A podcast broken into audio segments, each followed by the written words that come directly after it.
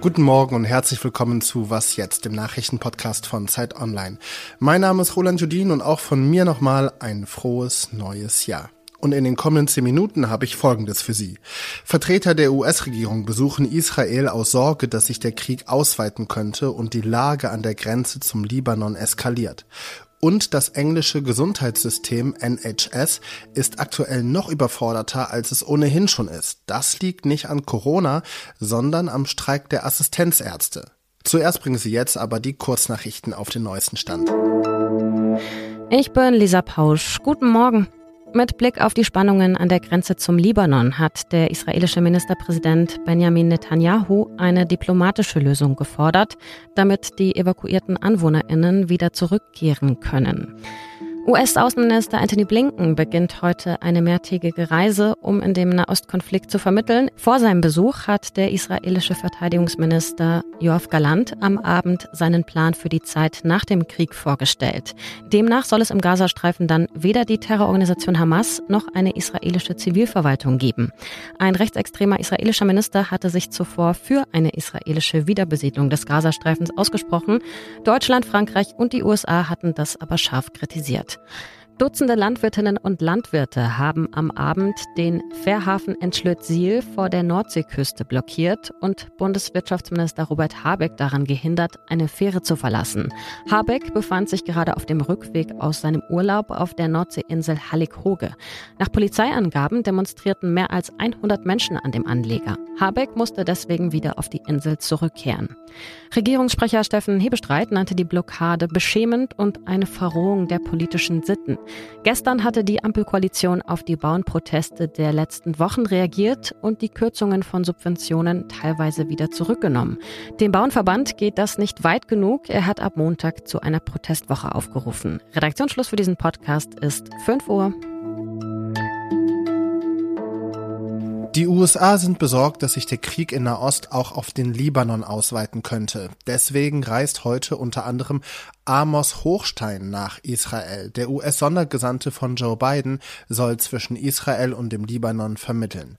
Seit Monaten attackiert die Hisbollah im Südlibanon Israel mit Raketen. Die Hisbollah ist eine Miliz, die der Hamas nahesteht und auch eng mit dem Iran verbunden ist und im Südlibanon an der Grenze zu Israel das Sagen hat.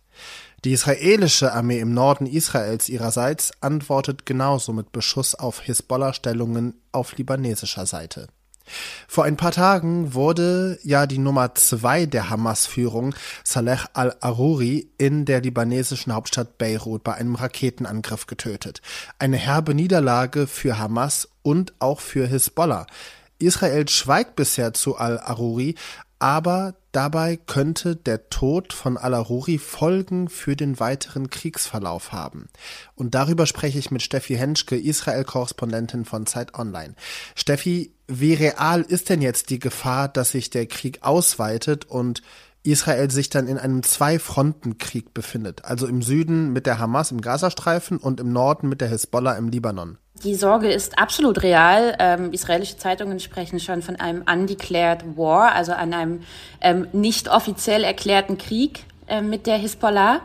Äh, ich würde eher von einer äh, Frontverschiebung sprechen, wenn es dazu kommt. Also äh, Israels Armee hat ja auch erklärt, ähm, ihre Strategie zu ändern in, in Gaza, ähm, Bataillone abzuziehen, äh, Reservisten nach Hause zu schicken und aber auch für Trainings für den Norden vorzubereiten.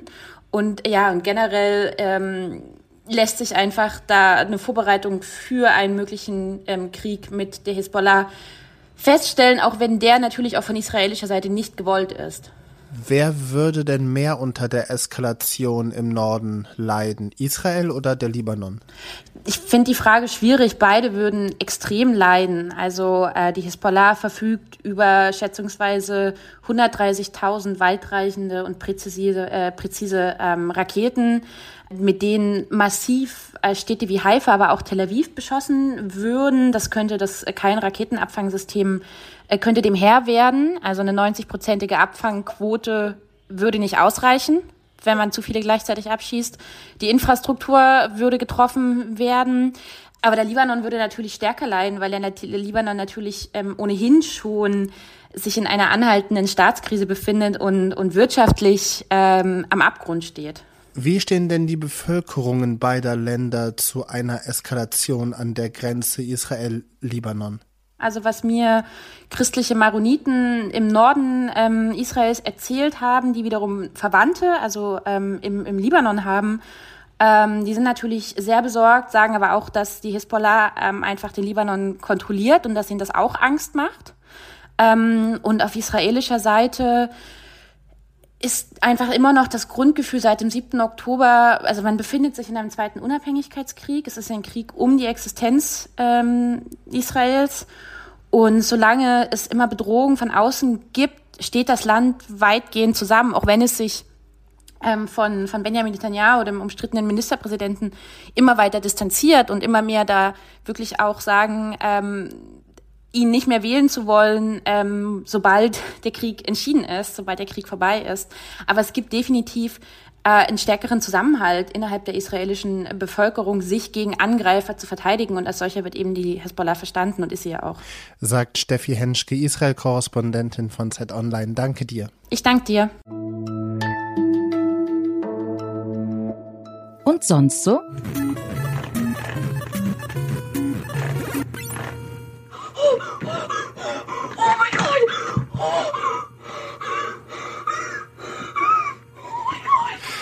Verehrte Hörerinnen und Hörer, Sie haben gerade den Weltrekord in Tetris miterlebt. Aufgestellt von Willis Gibson aus den USA. Willis Gibson ist 13 Jahre alt und streamt sich selbst beim Tetris zocken. Vor ein paar Tagen ist dann das Unglaubliche passiert. Er hat den Screen gekillt.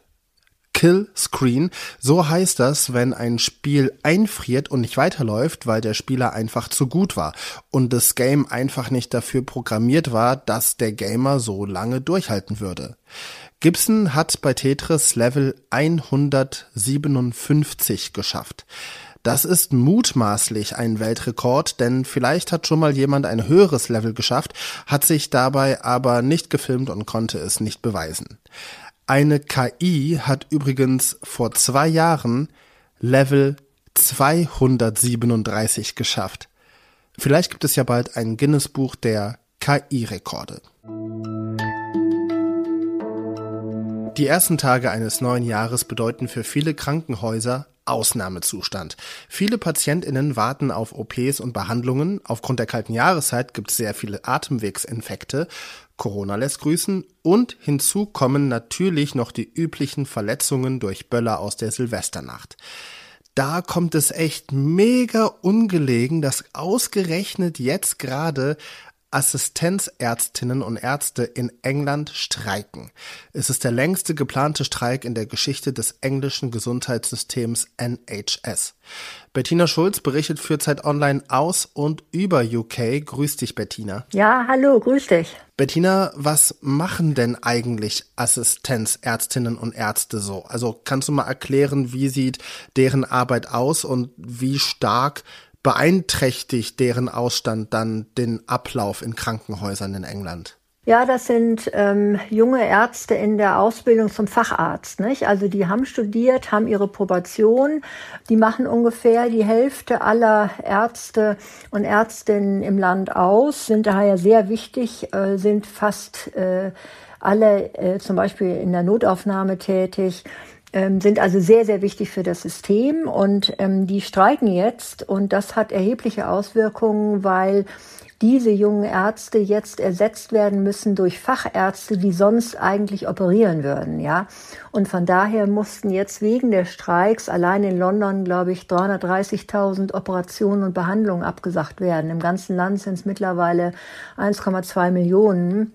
Was fordern denn die Ärztinnen und Ärzte? Ähm, also die fordern 35 Prozent mehr Lohn. Dazu muss man allerdings wissen, dass die also praktisch seit 2008, also seit 15 Jahren etwa etwa keine Lohnerhöhung gehabt haben. Also eine kleine Lohnerhöhung vor zwei Jahren von zwei Prozent. So Prozentzahlen, die klingen immer ein bisschen abstrakt. Ich will das mal ein bisschen so veranschaulichen. Ich habe gelesen, dass Assistenzärzte in England als Einstiegsgehalt durchschnittlich umgerechnet rund 3000 Euro brutto, brutto im Monat verdienen. Jetzt muss man sagen, es gibt viele Menschen auf der ganzen Welt, auch in Deutschland, in England, für die wäre 3000 Euro im Monat ein Traumgehalt. Aber als junger Arzt in England ist das wahrscheinlich überhaupt nicht viel, oder? Ja, die vergleichen sich natürlich mit anderen Ländern. Also in Deutschland sind es 5000. Ne? Das ist natürlich ein Unterschied. Und auch in den anderen englischsprachigen Ländern, also USA, Kanada, Australien, Neuseeland, wird mehr gezahlt. Ja, und ähm, die Gefahr ist, dass die halt abwandern. Ja, also es gibt ganze Abwerbebewegungen, zum Beispiel von Australien und Neuseeland. Die sagen, kommt zu uns, da kriegt ihr mehr Geld und außerdem scheint die Sonne. Und es gibt in der Tat immer mehr, vor allen Dingen junge Ärzte, die das wahrnehmen. Wie reagiert denn die Politik auf den Streik? Ja, die Politik will, will, dass jetzt erstmal aufgehört wird zu streiken. Also die Streiks sind bis Dienstag nächsten, nächste Woche geplant. Und äh, sie haben jetzt angeboten, zusätzlich zu den 8,8 Prozent vom vergangenen Jahr nochmal drei Prozent ähm, es geht aber nicht nur ums Geld, es geht auch um die hohe Stundenzahl, die die Ärzte ähm, arbeiten müssen. Und es geht auch darum, dass die jungen Ärzte immer wieder in anderen Städten eingesetzt werden. Also von daher gar kein richtiges, stabiles Privatleben aufbauen können. Also Arzt werden scheint in England zumindest kein Traumjob mehr zu sein. Bettina Schulz, unsere Korrespondentin aus UK. Danke dir. Ja, alles Gute nach Berlin. Was jetzt ist auf jeden Fall für diesen Morgen schnupfenfrei vorbei. Heute Nachmittag hören Sie dann meinen Kollegen Janis Kamesin hier bei uns im Update. Mein Name ist Roland Judin. Guten Start ins erste Wochenende des Jahres.